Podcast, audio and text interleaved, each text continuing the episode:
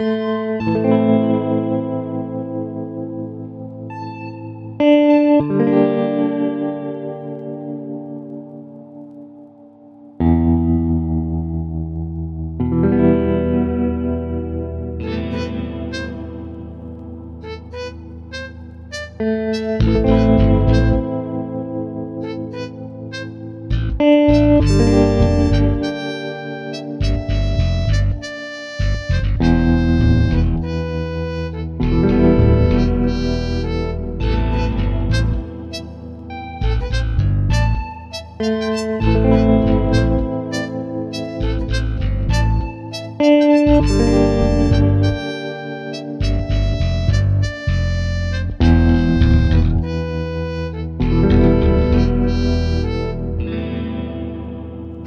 dann herzlich willkommen zur dritten Folge Gedankenaustausch. Mal wieder mit dem Lars Und dem Paul?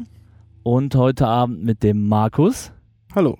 Hi Markus. Ja, Markus, wir haben dich heute eingeladen. Du bist Landwirt und wir wollen mal ein bisschen was zu deinem Beruf, vor allen Dingen aktuelles Thema Milchbauer. Du hast ja Milchkühe, wollten wir so ein bisschen was erfahren. Und ja, als erstes einfach mal zum Einstieg so ein bisschen, ähm, wie ist das überhaupt gekommen, dass du Landwirt geworden bist? Oh. Also ich bin ja in Lieberg aufgewachsen bei meinem Opa. Äh, meine Mutter hat da mitgearbeitet auf dem Betrieb, hat auch Landwirtschaft. Also väterlicherseits und mütterlicherseits hatten beide Landwirtschaft. Ja, da ist man mit groß geworden und dann reingewachsen. Also quasi schon von den Großeltern aus, ja? Ja, man ist da reingewachsen einfach. Mhm. Mhm. Man kennt das nicht anders. Man hat Spaß daran gehabt mit den Tieren. Mit dem Traktor im Feld oder sonst wie. Das hat einfach Spaß gemacht. War auch immer schon klar für dich, äh, weil die meisten sagen ja, boah, das, was die Eltern machen, da habe ich gar keine Lust drauf. äh, wird ja immer komplett genau in die andere Richtung gearbeitet. Ja. Aber für dich war immer schon klar, das ist auch mein Ding. auch das hat sich erst herausgestellt so oder rauskristallisiert so mit, mit 13, 14 so. Vorher macht man sich als Kind macht man sich so gar keine richtigen Gedanken darüber. Ja. Ja, Und dann äh, weiß ich noch in der, in der Schule, ich glaube 9. 10. Klasse, muss man irgendwie so Bewerbungsschreiben mal üben. Da habe ich draufgeschrieben, na Vater, soll ich bei dir anfangen, alles klar. ja, geil. Also noch nie in deinem Leben ein Bewerbungsgespräch geführt. Ja. Wofür? ja, ja, stimmt auch wieder. Ist, ist wahrscheinlich, gehe ich mal von aus, der klassische Werdegang äh, von den meisten Landwirten, oder? Ist das, ist das ein Lehrberuf eigentlich? Ist ein Lehrberuf, ja, ja klar. Okay. Drei Jahre Ausbildung äh, mit Berufsschule. Und ja, dann ist, steht die Prüfung an. Ja, Eine ganz normale Lehre. aber ist wahrscheinlich der deutlich kleinere Teil, gehe ich mal von aus. Das meiste wird dann schon sein, so den, den elterlichen Hof übernehmen und so weiter, oder? Jetzt von der Ausbildung her. Ja. Oder sind das doch recht, ist das ein gut besuchter? Nee, nee, nee, nee. Das, also Quereinsteiger gibt es auch, aber sehr selten. Ah ja, okay. Ist also doch die Ausnahme, ja. Gibt's aber schon. ja. Und äh, wie alt warst du, als du den elterlichen Betrieb dann quasi, oder als du mit eingestiegen bist? Also ja, mit 16 die Lehre angefangen und äh, dann ein Jahr war ich ja, auf einem anderen Hof in der Lehre. Mal zu gucken, wie andere das machen mit den Kühen und ein bisschen, ja, war halt nicht schlecht. Ja, mit 16 habe ich angefangen. Ja. Ah, dann schickt man quasi den Sohnemann erstmal zum befreundeten Landwirt und äh, Ja, ist schon ein anerkannter Ausbildungsbetrieb. ne? Den- Ah, ja, Die okay. Betriebe muss man ja auch anerkennen. Das wird so. von der Landwirtschaftskammer anerkennt, anerkannt. Und da muss man gewisse Voraussetzungen haben, Größe und, und äh, Muss ja auch ein Qualifikation des Ausbilder, Ausbilders. Ausbilder halt da sein, ne? Ja. Ah, gibt es da auch quasi so was wie den Meistertitel oder in, in, in, in die Ja, ja, Richtung, ja, dass du ja, dann ausbilden ja. darfst? Also ich habe damals meine Lehre gemacht und dann äh, zwei Jahre zu Hause gearbeitet und dann habe ich mich für, die Staat, für den staatlich geprüften äh, Landwirt beworben. Also äh, habe ich dann gemacht. Über zwei Jahre ging das. Und zwei Jahre jeden Tag Schule war das. Also Mhm. ganz normaler Schulunterricht, zwei Jahre lang. Gibt es in der ähm, Ausbildung äh, Spezialisierung dann für äh, Nee. Tierhaltung oder Landwirtschaft oder, Ja, oder ist das äh, wie war das nochmal? Erste Lehrjahr, äh, schulisch, ja, war erstmal die Grund, Grundprinzipien der Landwirtschaft, Mhm. Pflanzen, Tiere. So, und dann kommt man, glaube ich, in der zweiten, zweiten oder dritten Lehrjahr dann, konnte man dann trennen, ob, ob man halt sich für Schweine interessiert oder für Kühe. mhm. Das war das Einzigste. Ah, okay. Früher, ich glaube, heutzutage gehen sie ein bisschen mehr auf, auf Erdbeeranbau, je nachdem, was, was der elterliche Betrieb macht. Das kann man so ein bisschen, glaube ich, heute, heute äh, in die Richtung ein bisschen lernen. Mhm. Ja. Ja, und dann habe ich, wie gesagt, zwei Jahre höhere Landbauschule besucht und Landbauschule in Düren. Bin jeden Morgen nach Düren gefahren zur Schule, Aha. weil so viel gibt es ja auch nicht, die das machen. Das gehörte zur Ausbildung dazu, ja? Nee, nee, das war die Ausbildung. Und dann war ich ja zwei Jahre zu Hause. Und dann habe ich staatlich geprüfter Landwirt gemacht. Das ist eine Ah, okay. zwei Jahre lang zur Schu Schule besuchen und dann die Prüfung machen. Dürftest du dann theoretisch jetzt auch selber ausbilden? Ist mit Ausbildereignung gewesen, ja. Die Prüfung habe ich auch abgelegt. Hast du schon mal Azubis gehabt? Ich habe eins, zwei. Peter, Sascha, Martin. Vier. Vier, Vier ja. Azubis, ah, schön. Schön. Und das hat auch jedes Mal gut geklappt, ja? Mehr oder weniger. Hey, ich war ja mit 24, 23 habe ich damit angefangen, ist man auch noch jung. Und die Ja, Jungs, die okay. 16 sind oder 17, 18, einer hat dann auch schon Auto, ja. Den Chef dann raushängen zu lassen, will man auch nicht. Und dann ist man ein bisschen mehr auf Kumpel gegangen. Und das hat eigentlich auch gut funktioniert. Ah, ja, okay. Mhm. Also du bist jetzt äh, quasi seit über 20 Jahren dabei. Genau, ja. Seit 23 Jahren. Und wie können wir uns so deinen Betrieb vorstellen? Welche Größe hat der? Was für Bereiche hat der? Also wir haben zwei Standbeine, einmal den Ackerbau. Das nennt man die rheinische Fruchtfolge. Ist nichts Spezielles, ist halt Rüben, Weizen, Gerste. Dann machen wir noch äh, Futter für die Kühe, Ackergras und Silomais. Rüben, Weize, Gerste nennt man die rheinische Fruchtflucht. Genau, ja. Okay, habe ich auch noch nie Die gehört. klassische vorher. rheinische Fruchtfolge. Okay. Und äh, dann machen wir, wie gesagt, Mais und Ackergras noch für die Kühe, fürs Futter.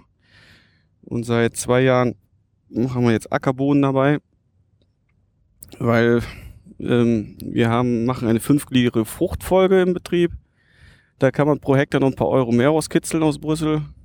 Mhm. Dafür muss man aber gewisse Auflagen erfüllen. Was, was bedeutet das? Fünfgliedrigere Fruchtfolge? Also man, man muss fünf verschiedene Früchte anbauen Mhm. und die, Nacheinander oder gleichzeitig?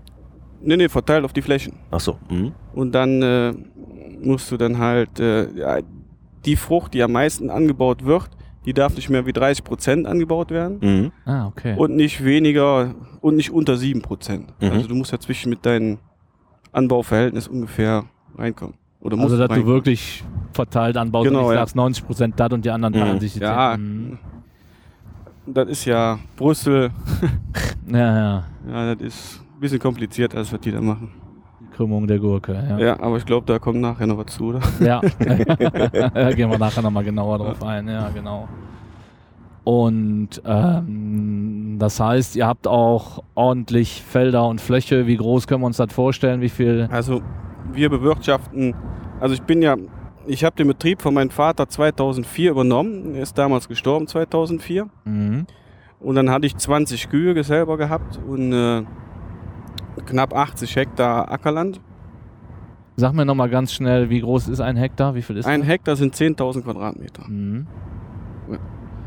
Und äh, ja, für damals, für damals, 80 Hektar ist ja schon ein bisschen was gewesen. Ja. Und äh, ja, ich hatte eigentlich keine Lust mehr zu melken. ja. Okay. Sondern auf meinem 30. Geburtstag habe ich den Peter hier eingeladen, den Peter Dickers. Ja. Und dann habe ich zu dem gesagt, hör mal Peter, ich habe keinen Bock mehr zu melken, wie sieht das aus? Ja, dann müssen wir mal miteinander mal mit der Kamera, einen von der Kameraberater von der Kamera dabei holen, wie wir was wo wie machen können. Also entstand das halt, dass wir dann am Ende dieses ganzen Prozederes eine GBR gegründet haben und beide Betriebe in einem Betrieb zusammenlaufen lassen haben. Mhm. Mhm. So. Und äh, zusammen haben wir jetzt halt äh, 110 Kühe und bewirtschaften jetzt 165 Hektar. Ah, ja. Das ist ja schon ordentlich. Das ist schon mit zwei Mann und äh, Herbert noch dabei, der Vater von Peter. Das ist schon ordentlich Arbeit. Ah, das denke ich mir. Wobei wir das auch aufgeteilt haben. Peter hat ja den Stall bei sich vor der Tür. Tür. Der ist eher der Kuhbauer, der macht die Kühe. Und Ja. ich bin eher der Ackerbauer. Mhm. Ich mache den Acker dann. Ja, ich habe ihn ja heute noch beim, beim Kälbchen erleben dürfen, als Ja. ich mir heute mal wieder selber Milch beim Markus geholt habe. Ja, ich fahre ja auch zweimal die Woche mittlerweile vorbei und hol frische Milch auf dem Hof. Ja, ist doch wunderbar. Ja, ja, Wenn das genau. jeder machen würde, hätten wir keine Probleme. Ja, ja, ja. Nee, die ist, äh, und äh, ja, ich, also ich, ich meine den Unterschied deutlich zu merken. Also deshalb. Also ich glaube, hatte, ich dir- gerne. hatte ich ja schon mal gesagt, äh, als wir geheiratet haben, meine Frau und ich, dann hatten, hatte mein Schützenzug mit uns so ein Spielchen gemacht, oder mit mir eher gesagt. Muss ich sieben verschiedene Milchprodukte hatten die. Und äh, Haarmilch, Kaffeemilch, diese Dosenmilch da, irgendwie so Zeug, Buttermilch und ich weiß nicht mehr, was alles war. Auf jeden Fall, ich habe genau erkannt von diesen sieben Dingern, welches Kuhmilch ist, frische Kuhmilch. Und ich Ah. habe sogar erkannt, dass diese Kuhmilch nicht von uns, von unserem Betrieb ist. Echt? Hast du, Ja, das habe ich auch geschmeckt, weil jeder, jeder Bauer, jeder füttert seine Kühe anders. Und Ja. das schmeckt man, das spiegelt sich halt in der Milch wieder. Das Mhm. ist einfach so. Das schmeckt. Ja, also wie gesagt, ich äh, finde auch, die ist extrem schmackhaft. Setzt doch an. Ja. Also ich habe damals habe ich von meinem Freund, da war ich jeden Abend nach Liebberg gefahren in meiner Sturm- und Drangzeit. Und da habe ich von meinem besten Kumpel, den Vater, habe ich dann immer fünf Liter Milch alle zwei Tage mitgebracht. Ne? Der hat die auch weggeputzt. Ne? Der hat da echt ordentlich zugenommen. Hat der irgendwann gesagt, nee Junge, bring mir keine Milch mehr mit. Ja, ist doch schön. Ist ja nicht nur Wasser, ist ja ein Grundnahrungsmittel Milch. Ne? Ja, das ist, glaube ich, das, wo sich viele mit vertun, ne? Die Ja. Milch für ein Getränk halten und nicht für ein Nahrungsmittel Richtig. in dem Sinne, ne? Ja. Soll ja dazu da sein, dass man wächst im Grunde. Ne? Ja, genau. Ja. Ist ja da, damit die Kälbchen groß werden. Ja, wenn man in der, in der Werbung sieht, die, die Freunde, all die dafür für die Kinderschokolade werben und so, die frische Vollmilch drin und dann machen die richtig Werbung mit. Ja. Ja, wie ist das überhaupt? Die Tiere? Erklär mal, wo kommen die überhaupt her? Zieht ihr die selber? Kauft ihr die zu? Wie kommt man eigentlich an so eine Kuh? Ja, genau. Kann ich mir jetzt eine Kuh kaufen und die bei mir in den Garten stellen? Rein theoretisch ja. Ja? Ja klar, warum nicht? Wenn Ja. die Nachbarn mitmachen. Wenn ja. die Nachbarn mitmachen, genau. Also ja. A, auf dem natürlichen Wege. Man nimmt eine Kuh, lässt die Kuh besamen von einem Bullen oder Natursprung und schon kommt nach neun Monaten hinten Kalb raus. mhm. Mhm. Auch neun Monate, wie beim Menschen. Genau, neun Monate. Mhm. Oder man geht halt, ruft einen Viehhändler an und sagt so, pass mal auf, bring mir ein paar Rinder. Der bringt ein paar Rinder vorbei. Ja, dann Ja. hat man auch ein paar Tiere im Hof stehen. Aber ihr zieht eure selber groß? Also ich selber, wo ich damals für mich gewirtschaftet habe, habe das selber gemacht und dann auch ein paar verkauft, weil ich habe immer alles angezogen. Peter hat auch immer angezogen, aber Teil dabei gekauft. Also der Hof von Peter oder wir haben zu wenig Platz und deswegen ziehen wir selber keine äh, keine keine keine Kälber groß, Mutterkälber, sondern kaufen die alle bei. Mhm. Wir haben einen Händler, mit dem es gut. Der hat immer Problemfälle an der Hand, die andere Bauern nicht haben möchten mehr. Sei es, dass die Striche zu eng sind hinten, dass die abfallen oder die Tiere sind für, für den Melkautomaten, für den Rob- Melkroboter nicht geeignet, Aha. weil die immer nur abschlagen oder weil das nicht passt oder ein Dreistrich ist. Ja, dann, Was, dann was, was heißt das? Dreistrich? eine Kuh hat ja vier Zitzen. Ja. Ein Dreistrich heißt, dass sie nur auf drei Zitzen Milch gibt. Mhm. Weil Ah. irgendwie irgendwann mal eine Entzündung im Euter war, das Viertel abgestorben ist oder Also die haben vier Sitzen ganz normal, Ja. aber geben. Ah, okay, verstehe. Hm? Ja, und dementsprechend kommen wir halt auch günstiger an die, an die Tiere ran dann. Ah, ja, okay, auch interessant. Das heißt, ihr kriegt dann quasi schon ausgewachsene Tiere, dann, die Genau. wirklich komplett schon fertige Milchkuh sind, ja? Ja. Mhm. Ja, nee, manchmal auch, die noch kalben müssen und erst noch äh, Also ja, okay. Milchkuh werden wollen. Ah, Ja. Und dies Jahr hat, hat äh, ja, konnte man nicht Nein sagen, hat der Viehhändler uns angerufen, weil durch die Milchkrise jetzt auch viele Betriebe aufhören. Und die, die aufhören, wollen ihr Vieh loswerden. Und äh, dann haben wir, sind wir ganz günstig an Rinder rangekommen, 20 Stück insgesamt, glaube ich, sind das. Da kannst du nicht Nein sagen zu dem Preis, was die gekostet haben. Ja. Aber die haben alle Hörner. Das ist äh, ein Problemchen. Okay. Okay, was macht ihr mit denen? Ja, die wollen wir auch melken irgendwann. Ja, müssen wir mal gucken, wie wir es mit den Hörnern machen. Weil das ist schon gefährlich, wenn Tiere Hörner haben. Weil Kühe wiegen 600, 650, 700 Kilo. Und wenn die mal eben im Kopf schnacken und dich erwischen mit dem Horn, kannst du das Stimmt, die brauchen ja nur mal, da muss ja, Ja. gar keiner bös meinen, Genau. die drehen den Kopf mal heftig Genau. rum, weil sie zucken. Genau. Und Und, wenn das Horn dich erwischt, war es das für dich. Ah, gut. Das ist schnell passiert. Das, ja, ja, und 600, 700 Kilo, das hältst du nicht mal eben fest. Genau. Deswegen haben wir auch gar keinen Bullen mehr im Stall. Ah, Okay. Also früher hatte ich selber, hatte ich einen Bullen gehabt. Für die Kühe halt äh, trächtig zu kriegen. Und äh, ja, bis er auf einmal auf der Wiese hinter mir stand und mich anbölken musste. und da hatte ich gerade einen Vorschlaghammer in der Hand, weil ich ein paar Bäume neu gepflanzt habe und diese eingefällt habe. Und dann habe ich dem Vorschlaghammer ein paar um den Schädel gezimmert. Echt, muss man sich da so heftig wehren, ja? Sonst macht er einen lang, ja? Ja, Bulle wiegt über eine Tonne ausgewachsen. Also, Und mit denen ist nicht zu spaßen. das ist ja nicht nur so ein Mythos, sondern Nee, nee. das ist so, ja? Ich weiß nicht, ob ihr das gelesen habt. Vor einiger Zeit war doch letztes Jahr im Herbst gewesen, wieder ein Landwirt äh, wurde doch von einem Bullen, auch ein, das war auch ein Zuchtbullen, wurde doch von dem Bullen umgebracht. Nee, hab Ne, ich nicht Hab ich auch mitbekommen. nicht mitbekommen. Nee, Wo nee. war das? Hier bei uns in der Ecke? Nee, das war im Bergischen Land. Ah, okay. Wir bekommen ja alle, oder die, meisten Bauern bekommen ja Fachzeitschriften, Agrartop oder LZ Rheinland. Und dann war da halt ein Bild abgemalt, wo dann halt äh, Tierschützer dann sich darüber ein bisschen lustig gemacht haben und äh, den Bullen dann fotografiert, ob der Bulle es nun genau gewesen ist, weiß ich nicht. Auf jeden Fall war auf dem Bild ein Bulle, wo dann drüber stand, ein Held ist uns aus unserer Mitte empor entstiegen. Und er hat sich gewehrt. Das Ah, fand ich ja. dann aber ein bisschen, Äh, Nicht mehr lustig dann. Makaber, ja. Na, ja, wie gesagt, so ein Tier. ja, ich habe am nächsten Tag direkt den Händler angerufen, hör mal, hol mal hier Bullen ab. Dann war der am nächsten Tag weg gewesen. Nach diesem Erlebnis auf der Ja, ja. Wiese, ja. Und danach hatte ich auch keinen Bullen mehr. Dann geht alles über Besamer. Das sind, gibt es einen Zuchtverband, die ROW, die hat dann äh, Zuchtstation 2 hier in, im, im Nordrhein-Westfalen. Mhm. Und die haben halt diese Bullen da, die springen dann auf, auf Attrappen und dann zapfen die dann den Samen ab. Mhm. Und äh, ja, dann kannst du quasi im Katalog den Bullen für deine Kuh passend suchen. Ah, okay. Und ich gehe mal davon aus, egal ob künstlich oder natürlich besamt, das äh, Ergebnis ist natürlich das gleiche, ne? Ja, ja, genau. Ja. Wobei wir, wir haben ja die, wir haben ja einen relativ bunten Stall.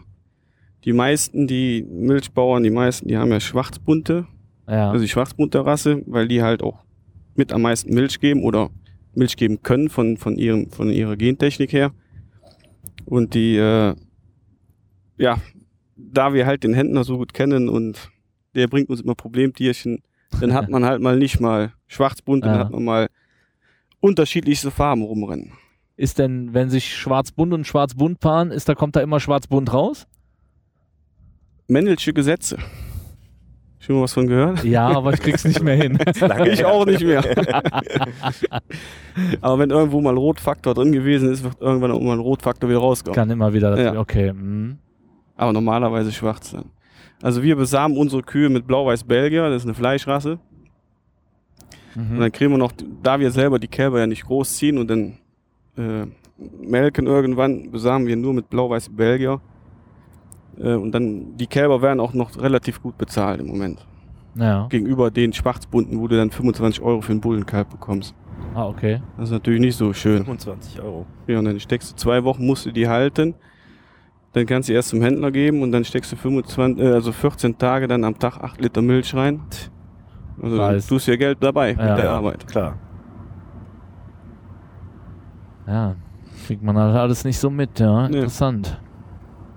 Ja, war aber vor Wochen war mal so ein Fernsehbericht gewesen und dann waren auch Reporter, die haben auch Bauern interviewt und hintenrum gefragt, ob die auch ihre Kälber töten, weil kannst du Kalb besser töten, als da Geld reinzustecken. Weil, also jetzt pauschal gesagt, Mhm. wirtschaftlich gesehen. Ja, ja. Und dann waren die Reporter echt nur Bauern am Suchen, die das machen. Mhm. Oder Ah, okay. Ja, Ne? ja. die Reporter, Fernseher, Medien, die haben in den letzten Jahren nur noch das Schlechte. Mhm. Nur noch das Schlechte der Landwirtschaft präsentieren. Die das Gute, das Schöne. Das will keiner mehr sehen, keiner mehr hören. Die ganzen Oberbegriffe wie Massentierhaltung und sonst was. Will Ja, auch keiner mehr hören. Das ist ja auch leider von den Medien, äh, es war mal bei einem Kunden von mir ein sehr negativer Bericht, der hat sehr viele Filialen, Franchise-Filialen. Und äh, RTL, ich glaube es war RTL, leg ich mich nicht mehr fest, machte halt einen Bericht darüber und hat dann einen gefunden, wo das, wo sie was Negatives gefunden haben, dass die aber vorher 30, 40 Läden angefahren sind, wo sie nichts Negatives gefunden haben. Das hat natürlich keiner gesagt dann. Ja. Ne? Und das ist immer so das Problem dabei. Ja. Ne? Ja, klar. Und klar, wenn du lang genug suchst, findest, Findest du immer du, äh, schwarze Schafe, die findest du in jedem Bereich. Klar. Ja. Ja, aber deswegen gibt es ja die Reglementierungswut da von den Behörden. Wenn man das eine schwarze Schaf will, muss die ganze Branche drunter leiden. Mhm. Ja, Bei klar. uns auch so. Ja, negativ wird publik gemacht. Gu- Gute Ja. Nachrichten natürlich nicht. Ja, Nee. ja, es ist leider so. Es ist wie überall. Ähm. Ja, und dann, ähm, Ja, wie können wir uns das vorstellen, ähm, wie die Tiere eigentlich ähm, ja, ihren Tag zubringen oder äh, wie die Leben gehalten werden? Ja, wir haben einen Boxenlaufstall mit Spaltenboden. Ähm, also ausreichend Platz ist vorhanden für die Tiere, Mhm. wo die laufen können. Die haben, jede Kuh hat eine Liegebox. Die sind mit Gummimatten ausgelegt. Und dann kommt da immer so, so gehäckseltes Stroh als Einstreu rein. Mhm. Ja, im Winter sind die drinnen. Im Sommer kommen die jetzt äh, tagsüber für oder nachmittags raus. Mhm. können dann halt draußen auf die Wiese. Aber äh, eine Kuh kriegt man am besten gemolken, wenn die drinnen ist. Also was, was Besseres wie drinnen, weil da kriegt man die Kuh ausgefüttert. Weil eine Kuh wird das Maul gemolken. Wenn eine Kuh schlecht frisst, gibt die wenig Milch. Wenn eine Kuh Mhm. gut frisst, Kann nur rauskommen, was auch vorher reingekommen ist. genau. äh, So ist das Prinzip. und das heißt, wenn die draußen sind, fressen die weniger? Nee, nee, nee, aber die Qualität des Futters draußen Ah, ist okay. nicht dementsprechend. Das heißt, draußen fressen die halt das grüne Gras. Genau. Und mit was füttert ihr, wenn die drinnen stehen? Ja, auch mit Gras, aber äh, zwei Drittel Maß, äh, zwei Drittel Mais, ein Drittel Gras Ah, okay. und dann kommt da noch äh, Biertreber bei, vom Ürigen, holen wir immer, einmal die Woche. Biertreber ist der Restabfall vom, vom Bier. oh, der wirklich vom Ürigen? Ja, vom Ürigen fahren wir hin. Mittwochs morgens immer. Und äh, Für alle, die das nicht kennen, der Ürie ist halt eine sehr, sehr, sehr bekannte Kneipe in der Düsseldorfer Altstadt. genau. Eine der wenigen Hausbrauereien, die das noch ganz traditionell auch Ja. tatsächlich im, Braukeller in der Altstadt alles Der Name durchführen. ist schon richtig Mhm. urig. Ja. Ist einfach so. Ja, dann kriegen die noch Mineralstoffe dabei. Ackerbohnen von uns selber, die wir selber auf den Feldern haben. Und dann natürlich auch Kraftfutter. Kraftfutter heißt? Ja, von den Mischwerken her, von den Mhm. Kraftfutterwerken aus Düsseldorf, gemischt, Getreidemischung drin, aber auch Soja ist natürlich auch drin, Mhm. Mais drin. Das kriegen die dann so bis 5 Kilo am Tag kriegen die davon. Insgesamt. Am Tag so rund, roundabout 5 Kilo. Kommt je nach Leistungsstand an. Wenn eine Kuh mehr gibt, kriegt sie mehr Kraftfutter, wenn die wenig gibt, weil das ist ja einigermaßen, oder das ist teuer in der Fütterung Kraftfutter. Ja. Man versucht, das Grundfutter wie Mais und Gras von der Qualität so gut hinzukriegen, dass man so wenig wie möglich Kraftfutter einsetzen muss. Mhm. Also desto besser das Kraftfutter ist, äh, desto besser das Grundfutter ist, desto besser, äh, desto weniger Kraftfutter brauche ich. Mhm. Ah, verstehe. Und das, das Gras und das, äh, der Mais, der ist halt von euch komplett selber, ja? Ja, ja, den wir alles selber an. Oh. Mhm. Äh, wie viel äh, Milch ist natürlich unterschiedlich, aber so im Schnitt, was gibt so eine Kuh? Also im Schnitt haben wir äh, 27 Liter pro Kuh am Tag. Das ist euer persönlicher Schnitt am Hof, ja? Genau, am Hof der Schnitt, genau. Ja. Mhm. Und, und jede Kuh gibt in der Regel auch jeden Tag Milch oder äh, Ist so. ist das phasenweise oder so? Ist Nee, nee, nee, nee. Also eine Kuh gibt am Tag Milch, ja. Nachdem die aber erst gekalbt hat. Das ist Mhm. nichts anderes Mhm. wie bei Menschen auch. Bei Ja. Säugetieren ist halt auch ein Säugetier. Und wie lange gibt die dann Milch? Auch wir haben eine dabei, die gibt jetzt schon drei Jahre lang Milch. Hm. Die wollen wir nicht mehr tragend machen, weil die halt mit dem, mit dem, mit dem Fundament, also mit dem, mit den Knochen nicht so gut drauf ist. Und, äh, aber die gibt so viel Milch, dass, dass es eigentlich zu schade ist, die jetzt abzugeben. Mhm. Ja. Und die haben jetzt drei, drei Jahre am Melken, sind wir die. Also die hat einmal gekalbt und ist jetzt drei Jahre. Ja, die hat schon vier oder fünf Mal gekalbt, aber letztes Mal vor drei Jahren. Ah ja, okay. Mhm. Und wie lang ist so ein Kuhleben überhaupt, so ein, von so einer Milchkuh? Wahrscheinlich auch sehr unterschiedlich, ne? Ja, gut. Äh, hier in, in Hochleistungsstellen äh, sind wir bei fünfeinhalb bis sechs, sechs Jahre und das ist eigentlich schon ein guter Wert. Mhm. Also man hat im Jahr ungefähr circa 30 Prozent Remontierungsrate. Also das in drei- in 30 Prozent im Jahr Der werden halt ersetzt. wird, ja. Mhm. Ja, aber ich habe heute doch auch, als ich bei euch war, der Peter, da war eine, die ist von 2004 oder so, ne? Die ist ja auch schon, Die eine weiße, die 225, ja. ja. Ich weiß, ja, die war von Peter noch. Ich weiß nicht, wie viel Kälber die jetzt hat. Ich glaube sieben, acht, ne, Ja. ne mehr. Ne, acht oder neun. Also die, die ist jetzt roundabout, oder die müsste jetzt die 100.000 Kilo Marke geschafft haben. Wahnsinn. Ne? Also 100.000 Kilo in ihrem Leben hat die jetzt gegeben an Milch. äh, Echte Fabrik. Ja. Ja, das ist mal eben. Wie viel hat so ein Tanklaster? So ein Tanklaster, ähm, ja, der darf auch nicht mehr wie 40 Tonnen sein, ne? Ah ja, stimmt. Also 30.000 Liter, ich denke mal so 30, ja. Ah, nee, auch nicht, 26, sowas. 26 Tonnen Milch hat ein Tanklaster. Hat die schon ein paar LKWs voll gemacht. Ja, Wahnsinn. Du hast jetzt gerade gesagt, die 225, war das jetzt die Nummer der Kuh? ist die Nummer, Oder genau. Oder haben die auch Namen? Nee, eigentlich? nein, nee, bei uns haben die Stallnummern. Nummern. Ja, also für die Anzahl, glaube ich, Kann man sich nicht alles merken. kann man sich nicht alles merken. Wie viel sagst du nochmal? Wie viel sind es? 110. 110. Mhm. Ja, selbst die Nummern, die fallen einem nicht so schnell ein. Vor allem, wenn, wenn ein, eine Kuh neu gekommen ist oder ein Rind dabei neu ist, ja, die alten Kühe mit den Nummern, die hast du drauf, aber die, Mhm. die neuen, das dauert immer eine Zeit lang. Ist denn, ähm, na, jetzt habe ich den Faden verloren. Was wollte ich fragen? Äh, nee, ist weg. Sorry. Erzähl erst mal weiter. Äh, 110 Kühe geben. Das heißt, wie lange, da bist du ja auch ordentlich mit dem Melken beschäftigt, ne? Oh, dementsprechende Technik hilft dabei. Ah, Ja. Hast ja eben gesehen, der Melkschenk ist lang, Ah, ja. gehen viele Tiere rein. Also wir haben Doppel 16er Swing Over nennt, nennt er sich. Doppel 60er Swing. Nein, 16er. Doppel 16er Swing. Das Over. heißt, jede Seite stehen links und rechts 16 Tiere. Und ähm, die Milchleitung und die äh, Pulsatoren, alles hängt über dir drüber. Mhm. Deshalb du kannst Swing immer nur- Over, ja? Genau. Du kannst immer nur eine Seite melden. Entweder die linke oder die rechte. Und wenn die linke Seite fertig ist, fängst du vorne die rechte an und dann schwingst du rüber, das, das Melkzeug. Mhm. Deswegen Swing Over. Ah, ja. So heißt die Technik. Das heißt, es können immer 16 Kühe gleichzeitig gemolken werden. Genau. Wie lange dauert ungefähr so ein Melkvorgang? Ist auch unterschiedlich. Eine Kuh braucht lange, eine andere Kuh ist ruckzuck fertig. Also wir haben Kühe dabei, die geben in einer Minute sieben, acht Liter Milch. Die sind nach drei, vier Minuten sind die leer. Mhm. Da hält natürlich dementsprechend auch schlecht das Melkzeug. Und dann haben wir natürlich auch Kühe, die, die brauchen zehn Minuten. Ja. Aber die kennst du, die Verbrecher, die so lange dauern. Wenn du die schon im Auge hast, wenn die reinkommen, da achte ich immer drauf und Peter auch, direkt anziehen und direkt anhängen. Die, die ersten, ja. Genau. Dass wenn du fertig bist mit Anhängen, dass die ungefähr mit den anderen leer sind. Ah, Ja, okay. Und die Kühe, äh, die wissen Bescheid und gehen bereitwillig zur, zur Anlage oder muss man die ein bisschen hinstupsen das oder wie viel Alltag von denen, die kennen das, die finden sich dann da haben sich ein? dran gewöhnt. Mhm. Ja.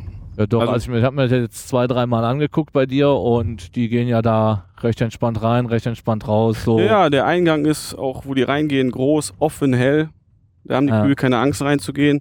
Der Boden ist rutschfest im Melkstand, der ist Mhm. mit Sand ausgestreut Mhm. und dann mit Farbe drüber, mit so Spezialfarbe. Also das ist rutschfest, die, das ist offen, hell, da gehen die gerne rein. Mhm. Ah, alles, was. Auch die Rinder, die Ja, das überhaupt nicht kennen. Panik. Aus Neugier gehen die da rein. Mhm. Also, ja. Also ich hatte damals in meinem alten Stall, war auch ein Boxenlaufstall, die hatte auch frei laufen.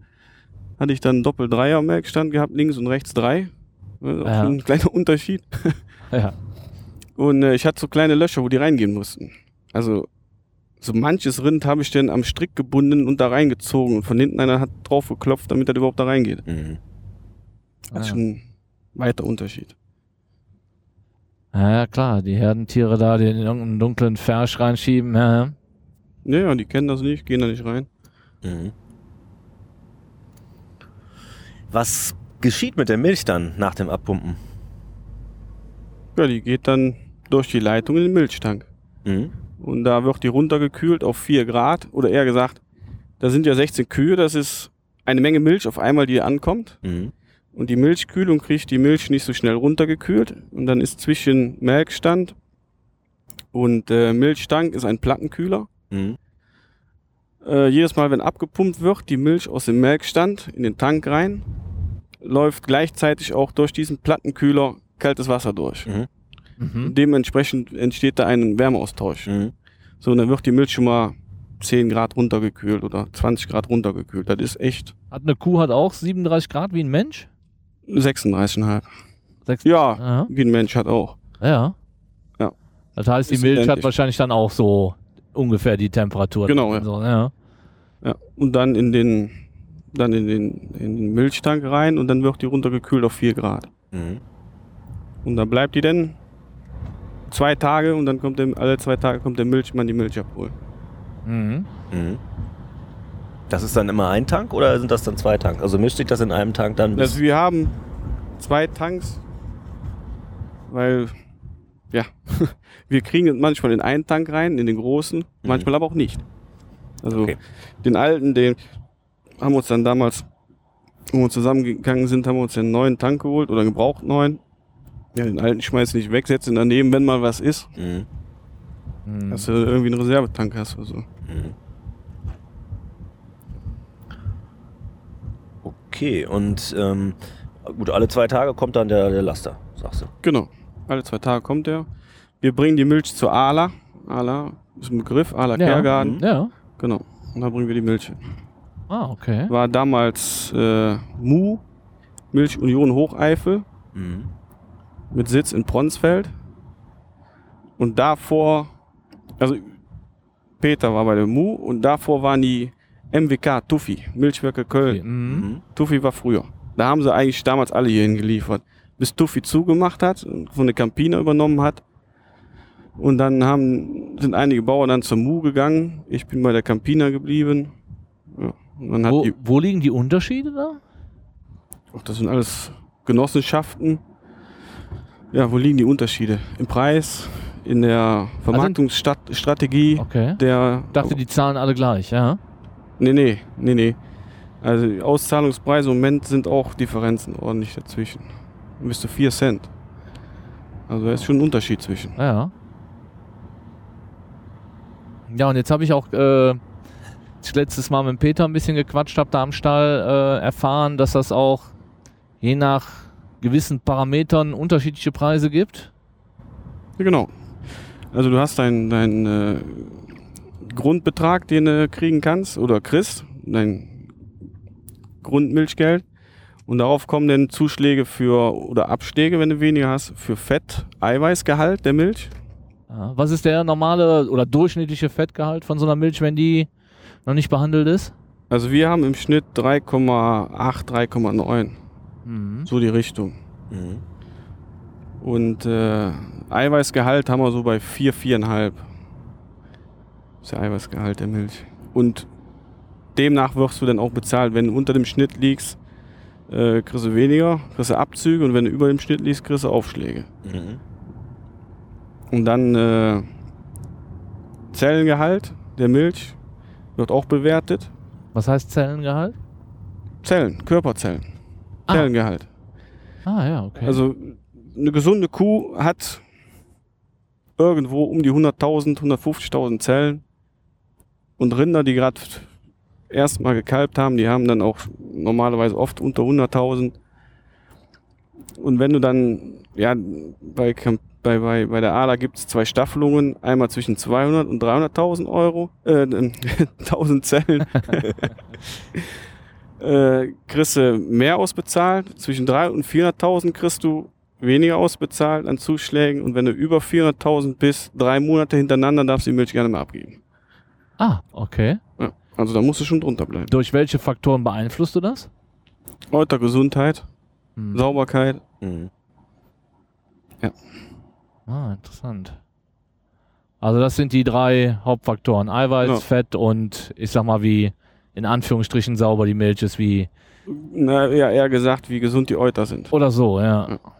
Mhm. Und dann, äh, ja, Gefrierpunkt wird ermittelt. Ob du nicht zu viel Wasser mit beigekippt hast. Ne? Das gibt's ah, auch. okay. Weil die ja. Milch, die Milch gefriert später wie Wasser.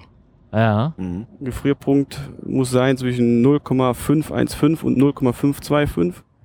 Dazwischen ist äh, Milchgefrierpunkt. Und wenn natürlich äh, bei 0,51 bist, dann hast du zu viel Wasser drin. Ach, das wird schon mal gerne dann ein bisschen gestreckt, ja? Oder machen manche. Oder so. ja. ungewollt gestreckt. Kann ja auch schon mal passieren, dass irgendwas ein bisschen zu viel Wasser reingekommen ist, wenn du die Leitung durchspülst oder so. Ah, ja. Weil du willst die Milch aus der Leitung haben und dann lässt du mal Wasser durch und mit dem Eimer, im Eimer Wasser laufen, ziehst du mit dem Melkzeug die Milch auf, damit die Leitung leer geht von der Milch. Mhm. Ah, ja. Und dann geht schon mal ein bisschen Wasser mit dem Tank rein. Ah, okay. Ja. Und das wird dann direkt vor Ort durch den Fahrer geprüft, oder? Nee, nee, der macht Proben, der holt die Milch ab, der macht Proben und dann wird das in der Molkerei geprüft. Ah, okay. Also ihr habt da gar keine Kontrolle, die. Nee. Mhm. Und dann wird natürlich auf Hemmstoffe untersucht. Was ist denn Jedes Mal? Hemmstoffe? Also wenn man Antibiotika, die Kühe mit Antibiotika behandelt hat Mhm. und äh, dann haben die Wartezeiten auf der Milch, die darfst du nicht dabei melken, die Kühe tust du dann markieren, Mhm. musst sie dann separat melken. Also ich weiß nicht, wie es damals passiert ist bei mir. Ich habe damals mal eine Kuh mit dabei gemolken, die Mhm. Antibiotika behandelt war. Ja, das hat nicht lange gedauert. Am nächsten Morgen direkt kam der Anruf von der Molkerei, ja so und so. Mhm. Sie müssen jetzt Probe abgeben zum Milchmann. Wenn da wieder Hemmstoffe drin sind, dürfen Sie die Milch nicht mehr abgeben. Mhm. Und das war aber in Ordnung gewesen, aber der Rattenschwanz, der dann dahinter folgte, die Milch, die muss, ist Sondermüll, die muss entsorgt werden von dem kompletten LKW. Nein. Ja klar, die muss, die Milch wird ja abgesaugt und kommt bei die andere Milch dabei. Ah, okay. Die muss komplett entsorgt werden. Alle Kosten für Touren und sonst was, die der Mann gemacht hat, muss ich auch tragen. Waren knapp 10.000 Euro gewesen. Also das kostet dich richtig Schotter, ja? Ja, einmal nicht aufgepasst, kann es teuer werden. Wahnsinn. Ja. Also als der kleine Bauer, der ist immer das kleinste Glied in der Kette, der kriegt es von allen Seiten. Ja, ja, du bist ja der, der, ja, der Letzte in der Reihe Ja. da, ne? Ja. Ja. jeder schöpft ab und haut dem Kleinen eine rüber. Wahnsinn. Ja. Und die Milch wird dann ganz normal von denen zu den Produkten dann verarbeitet, die wir dann so. also wenn die bei uns abgeholt wird, alles in Ordnung, habe ich damit ni- nichts mehr mit zu tun. Mhm. Ihr macht auch selber keine, außer das, was ich jetzt immer hole oder die, die Leute aus der Ecke, die sich gerne mal bei euch Milch holen, aber es wird so von euch nicht weiter anderweitig verarbeitet oder Nee, nee, nee, nee, mach mal nicht. Hm. Ja, mit den Leuten holen. Äh, früher, wo ich zu Hause bei mir in Rökrad noch gemolken habe, die Kühe hatten wir ganz früher, oder mein Vater, mein Opa hatten die Kühe dann in Klosterkreuz stehen gehabt, ganz früher. Ja. In den 90er Jahren haben die dann hier den alten Kuhstall in Rökrad umgebaut, zu diesem Laufstall, haben die Kühe wieder nach Rökrad geholt. Und wir hatten ungefähr immer so in der Woche kamen so 20 bis 30 Leute nur aus Rökrad und dann haben sich die Milch geholt. Mhm. Und dann, da gab es ja auch noch die Tante Emma-Läden und so. Naja. Und dann kam irgendwann die Discounter waren am Vormarsch. Und in den letzten Jahren, wo ich den gemolken habe, da kam kein einziger mehr Milch holen. Mhm. Also dann sieht man mal, wie die Entwicklung gegangen ist, dass die Leute zum Discounter fahren, holen sich da alles, was sie brauchen, nach Mhm. Hause und gut ist. Ja, ich war ja froh, dass ich irgendwann entdeckt habe, dass ich bei euch am Hof Milch holen kann, weil ich gehe mir doch lieber die schöne, frische, gute Milch holen. Ja, ist aber komisch. Also, da- Dass das nicht mehr Leute machen, ne? dass das ja. nicht eher erstens nicht äh, Leute mehr machen oder wie Paul jetzt, dass, dass die Leute das nicht wissen, dass, das, dass man das mal machen kann. Ja. Einfach hingehen, fragen, hör mal, ich bräuchte ein Literchen Milch oder zwei. Ja, kein Problem. Ja, ja. Ja, das war ja auch, ne? Ich habe dich ja irgendwann, ich sag, Markus, wie sieht das aus? Gibt bei euch da auch direkt Hofverkauf? Ja, natürlich. Komm Ja. abends um 18 Uhr dahin, kriegst du Milch, ja. Ja. und jetzt gehe ich mir immer Milch holen, ja. Ja, und ich weiß, von welchen Kühen sie sind. Ich weiß, dass da nicht der Bauer über den Tisch gezogen wurde. Ja. Ja, ist doch Win-Win-Situation. ja. In dieser Hinsicht ja. Ja. Das ist richtig. Ja, und im Moment ist ja auch wirklich äh, sehr viel Fernsehen, Radio, Zeitungen. Im Moment der Preis ja super niedrig, wenn ich das so richtig mitkriege. Ne? Also so tief war er noch nie gewesen. Echt? Ist all-time low? Also konsumentenloses, also so habe ich das selber noch nie erlebt.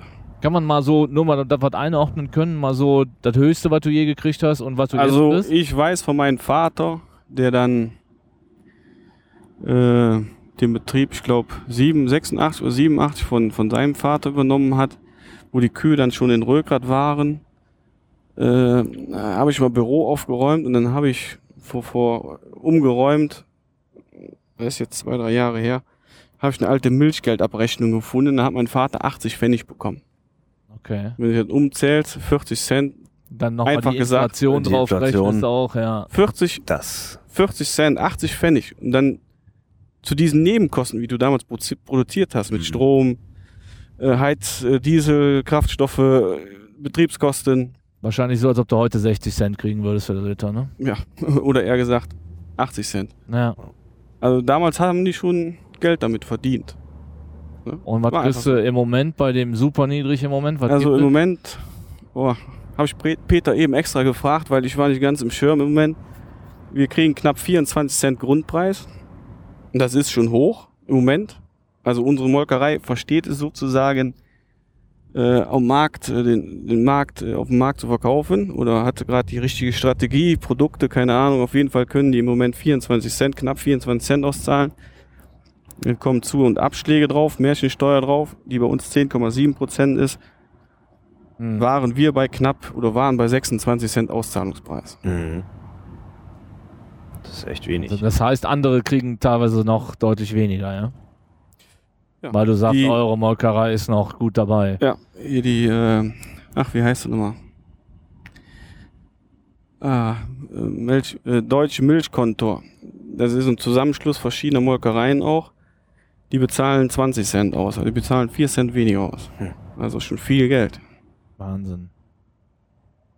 Naja, klar, auf die Menge gerechnet Ja, ja. und jeden Tag dann. Ja. Also das hört sich nicht viel an, paar Cent hier, paar Cent da, aber auf die Menge naja, klar. Also uns fehlen irgendwo 8000 Euro im Monat an Milchgeld. Wie man das äh, 2000, äh, ja, vor, wann war? 2012 hatten wir ein gutes Jahr gehabt, ein sehr gutes Jahr an Milch, da haben wir 40, 45 Cent bekommen, Mhm. so wie es eigentlich sein sollte. Mhm. Ja. Dass du überhaupt kostendeckend produzierst. Mhm. ne? Ja. Ja, nee, doch, genau. Das ist Vollkostenrechnung, dann 45 Cent. Dann bist du auch deine Arbeitszeit, hast du korrekt bezahlt, dann Mhm. bist du voll dabei, ja.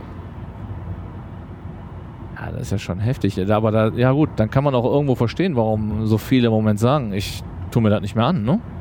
Ja, ja, klar. Aber die, die gerade frisch investiert haben, die sich gedacht haben, da fällt jetzt die Milchquote weg, letztes Jahr, äh, danach kann man melken, wie man will. Mhm. Und die Molkereien haben ja noch garantiert, wir nehmen euch die Milch ab, egal wie viel ihr melkt. Mhm. Was, was ist eigentlich die Milchquote nochmal? Die Milchquote war einmal. Also die wurde 1983 eingeführt, die Milchquote, vom Staat, europaweit. Und äh, da hat jedes Land eine Quote bekommen. Und die, das Land hat dann die Quote äh, aufgeteilt auf die Bauern. So wurde gesagt, du hast so und so viel Kühe, Mhm. die geben das und das an Milch, also kriegst du so und so viel Quote, um diese mit den Kühen diese Milchmenge zu kontingentieren. Also Mhm. mehr Milch darfst du nicht mehr machen danach. Ja, und wenn aber mehr Milch da ist, was, was? Der ist Übermilch. Da hast du in den Spitzenjahren noch Geld draufzahlen müssen. Bestraft wurdest du quasi. Echt? Ja. Wir haben auch letzte Jahr Milchquote haben, mussten wir, ja, mussten wir 20.000 Euro Strafe zahlen, weil wir zu viel Milch abgeliefert haben. Wahnsinn. Das hat uns richtig wehgetan. Ja, ja. Ja. Ja, und jetzt ist dann die Milchquote letztes Jahr gefallen. Genau, Man Milch- dachte, es wird besser. Nee, nee, nee also, also die Milchquote ist nach 30 Jahren letztes Jahr weggefallen. Da wurde ja schon genug Schindluder mitgetrieben mit der Milchquote überhaupt. Da sind ja Leute gewesen, die haben noch nie eine Kuh gehabt, gesehen, weil die Milchquote wurde 83 auf das Land gelegt. Da wurde gesagt, so, so und so viel Hektar hasse, du kriegst so und so viel Milchquote und pro Hektar hast du so und so viel Kilogramm Milchquote. Mhm. Und wenn die Hektar dann irgendwann mal vererbt worden sind auf sein, auf sein Kind und der macht keinen Bauer Mhm. oder verkauft worden sind, ging die, ging das Kontingent mit drüber. Und da sind Leute an Milchquote gekommen, an Kontingente, die haben noch nie eine Kuh von unten gesehen. So. Ah, okay. Und die haben schon richtig Geld dafür gefragt. Ja, ja, klar. Da ist ein Schindluder mitgetrieben worden. Da hat man auch gesagt, die Sofamelker hat man nachher gesagt. Sofamelker. Die Sofamelker. Milchquote, keine Ahnung, was eine Kuh ist, aber Geld kassiert. Die Milch, die Sofamelker. Ja, Wahnsinn. War mir gar nicht so bewusst. Ja, ja, und dann ist ja halt letztes Jahr die Milchquote weg.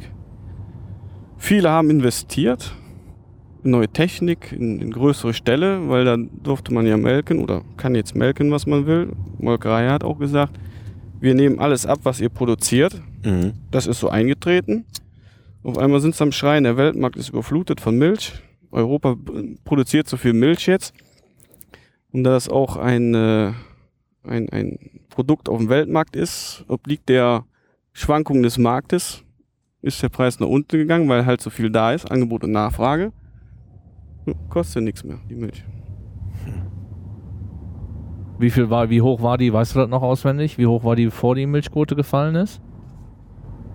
Äh, da hat sich auch schon ein bisschen an den Weltmarkt orientiert. Äh, boah. Also wie gesagt, äh, 12 war 45 Cent, war ein gutes Jahr.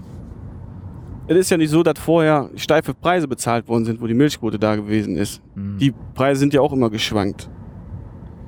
Ähm, ich glaube, ja, letztes Jahr haben wir 35 Cent bekommen, bevor die Milchquote weggefallen ist. Also erst ab dem die Milchquote weggefallen ist, danach ging es wirklich steil bergab. Ja, aber das ist ja schon mal äh, schon wieder ein Riesenunterschied, ne? 35 Ja. oder die 24. Ja, klar. Mhm. Das ist noch. Was, was könnte jetzt eigentlich gemacht werden, ähm, um die Preise wieder auf ein vernünftiges Niveau zu führen? Oder Ja, gute Frage, nächste Frage. Also, die einen schreien, keine Milchquote mehr einführen, aber eine Mengenregulierung. ja, Andere schreien, so wie unser lieber Minister Schmidt, der sagt, äh, dem Markt den Markt überlassen, regelt sich von selber irgendwann. Naja. Das heißt, jetzt ein paar sterben lassen von den Ja, genau. Milchbauern und dann wird sich das schon regulieren. Ja, aber damit fördert man mehr oder weniger nicht die Kleinen, sondern die Großen. Die die Großen immer werden, größer werden. Ja. obwohl die haben es, obwohl so gesehen, wenn du mit 50 Kühen kein Geld verdienen kannst, dann kannst du auch mit 500 oder 5000 kein Geld verdienen. Ja, ist klar. Ne?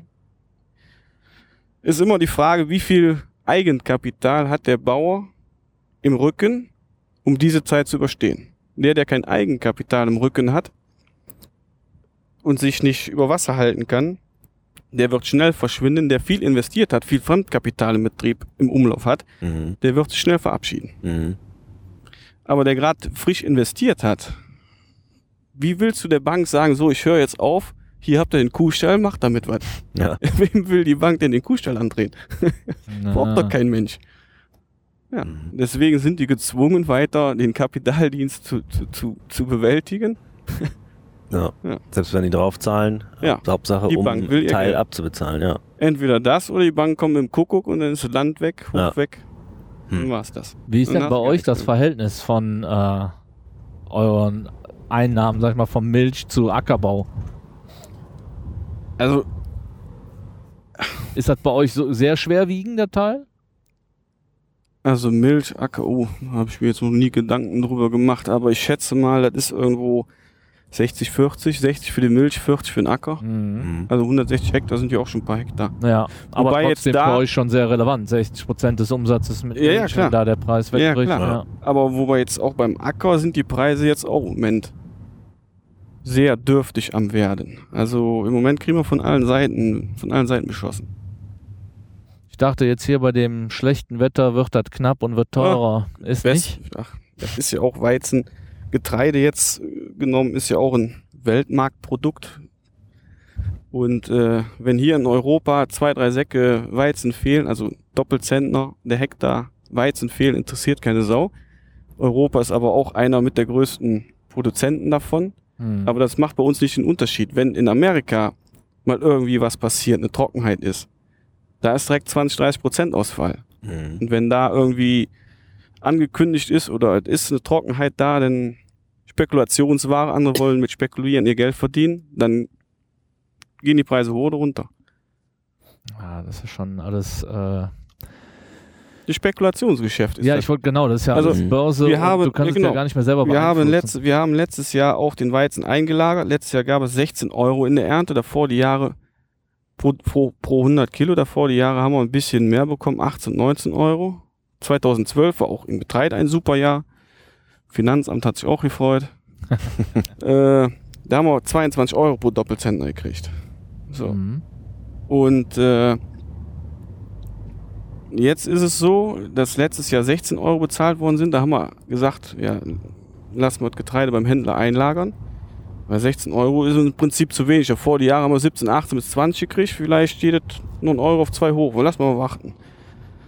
Ja, heute habe ich mit dem Händler telefoniert und den letzten Weizen abgerechnet, weil man auch seine Rechnung mal bezahlen muss. Im Endeffekt für den Weizen, den wir jetzt abgerechnet haben, haben wir einen Verlust von 15.000 Euro gemacht. Hm. Weil der Weizen halt von 16 Euro auf 12 Euro jetzt runtergefallen ist. Tut weh, ne? Tut weh, ja.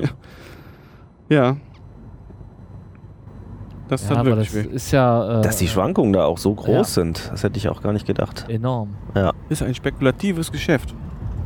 Es müsste eigentlich verboten sein, auf Lebensmittel. Ja, genau. Ja. Aber das wird ja immer wieder gefordert, ne? Aber Ja, aber da sind zu große Lobbyinteressen da. genau, Geld regiert die Welt. Also Mhm.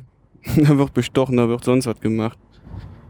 Ja, Das ich finde es ja auch immer wieder interessant, weiter. wenn man solche Sitzungen auch hier von EU oder sei es auch hier in, in, Deutschland, wenn man das verfolgt, äh, wie die Leute entscheiden äh, und man fasst sich an den Kopf und sagt, das, das ist doch jetzt nicht den ihr Ernst. Ja, genau wie Thema Glyphosat.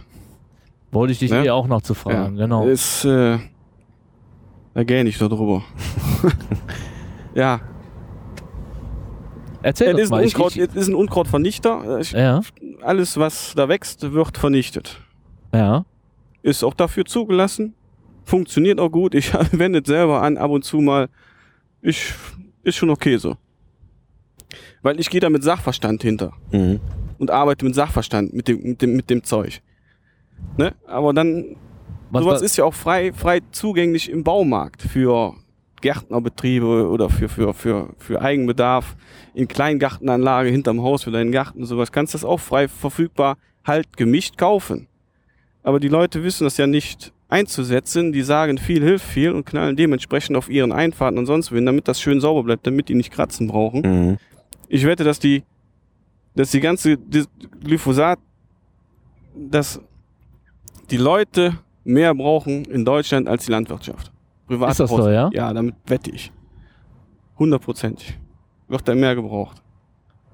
Genauso, dieser Tage habe ich gelesen, vor zwei Wochen, Kleinbruch, die haben Grundwasserproben gemacht von privaten Brunnen. Von diesen 100 Brunnen waren 80 überhöhte Nitratwerte drin gewesen. Ich glaube 50 Milligramm pro irgendwas. Äh, da, weil die zu viel düngen, ja? genau. Und dann wurden natürlich direkt wieder auf die Landwirtschaft geschoben. Zu viel Gülle auf das Feld, zu viel Kunstdünger gestreut, Mhm. Viel Regen, das wird ausgewaschen, geht in Grundwasser rein. So, und dann kam auch der Herr Gruber zu Worte oder hat sich dann auch dazu gemeldet. Der ist von der unteren, nicht unter, äh, von der, äh, von der, von der Landwirtschaftskammer. Der betreut hier in unserem Kreis Wasserkooperation, ein Zusammenschluss oder eine Zusammenarbeit der Kammer, der Stadtwerke und der Landwirte. Also die Stadtwerke, die halt Grundwasser fördern und zu Trinkwasser verarbeiten. ja. Dieser Zusammenschluss und äh, wo ich jetzt sagen? Äh, auf jeden Fall der Herr Gruber, der hat sich dazu auch in der Zeitung geäußert und hat dazu geschrieben, es ist doch mehr als erwiesen, dass umgerechnet die, die äh, privaten Haushalte drei, das drei bis vierhundertfache an Kunstdünger in ihren Garten pro Quadratmeter schmeißen als die Landwirte draußen am Feld. Das ist doch kein Wunder, dass in diesem Ort dann die Nitratwerte so hoch Mhm. sind. ja. Jeder will einen grünen Rasen haben, jeder will seine Kartoffel im Garten dick haben, ja. Mhm. Nach dem Motto, viel hilft viel. Ja. So ist das wirklich. Ach, äh, krass, dass die Leute. Ich habe ja jetzt nochmal, ich habe jetzt keinen Riesengarten, aber ich habe einen Garten. Und ich glaube, ich habe in dem Garten noch nie was gedüngt. Ja gut, aber Es gibt welche, für die ist der Garten das Ein und Alles. Weil Nach ich hab so- Feierabend gehen die im Garten Rasen Ja. jede Hecke muss 100% gerade sein, es muss alles grün sein, es darf keine Mhm. Läuschen da sein. Da wird halt auch ordentlich Chemie dann eingesetzt. Naja. Eventuell auch. Noch, noch mal mit dem, äh, zu dem Glyphosat zurück. Also, äh, wenn ich das richtig verstanden habe, ist das ja eigentlich ein total Unkrautvernichter. Das, Stahlherbizid, genau. das wird äh, ausgebracht, wenn, bevor man aussät. Oder dabei sogar oder so. Äh, Nicht unbedingt. Ne. Nee? Nein, nein. Also viele Kollegen wenden das an, wenn man zum Beispiel Mulchsaat bei den Rüben macht. Also die Rüben werden im Frühjahr gesät und Mhm. dann gibt es verschiedene Verfahren, um den Boden zu bearbeiten. So. Und man, man ist ja jetzt verpflichtet von der E- EU äh, Greening zu machen. Das heißt, eine be- bestimmte Prozentzahl muss man erfüllen, um diesen Greening-Faktor halt zu erfüllen, diese Prozentzahl. Da. Mhm. Ein Teil davon ist halt, äh, indem man Zwischenfrüchte anbaut. mhm. So. Und die Rüben, die Zwischenfrüchte sät man dann auf ein Stück. Man tut das Stück, dann darf man nicht mehr flügen bis zum 14.2. Mulchsaat ist dann so eine Sache auch so zwischen, äh, was ich eben sagte, mit der Wasserkooperation, mit Landwirten und, und, und den Stadtwerken. Äh, da kriegt, das kriegt man gefördert. Das, die wollen das ja auch haben, weil Mhm. die, die Pflanzen binden den Stickstoff, damit nicht so viel ausgewaschen wird. Mhm. Und es ist auch schon erwiesen, dass dadurch weniger ins Grundwasser runtergeht. Ja, und die Rüben, die werden halt, äh, das wird abgeschlägelt, dieser Grunddünger im, im, im Herbst oder Winter oder je nachdem, wann man das halt macht. Und wenn der Boden frei ist, wächst natürlich anderes Zeug irgendwann mal. Mhm. So, und dann gehen viele hin, damit die Rüben sauber bleiben, spritzen vorher alles, was da steht, kaputt. Dann ist das weg. Mhm. Gut, andersrum gesehen, auf deinem, wo du die Rüben pflanzen willst oder säen willst, hast du dann große Unkraut, Kamille, Mhm. Schießmilben, irgendwas hast du da stehen. Ja, wie oft musst du denn da mit dem Trecker drüber fahren, um das Mhm. kaputt zu kriegen?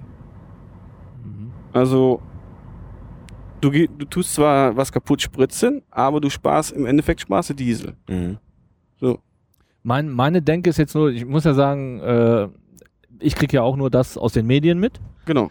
Und äh, ich denke dann immer, ist denn Glyphosat, wenn es ja denn jetzt wirklich unter dem Verdacht steht, Krebs zu erzeugen oder fördernd zu sein, gibt es denn keine Alternative dazu, wo man sich sicherer ist, dass es nicht so schädlich sein könnte, wo ich dann sage, ja, warum nutzen die Leute denn nicht was anderes? Das ist halt äh, so meine einfache Denke dann in dem Moment. Oder ist das Also- einfach so gut, so viel besser als alles andere, dass man sagt, das ist das, was ich nehmen will? Ja, davon geht ja alles kaputt. Außer Brombeeren so, die wollen nicht so ganz. Außer, Die wachsen auch an jeder Ecke, die Dinger. ja. Nee, äh, Also es gibt nicht wirklich eine Alternative, ja? also das ist das Mittel eigentlich, was alles kaputt kriegt. Ja. Ah, okay. Mhm.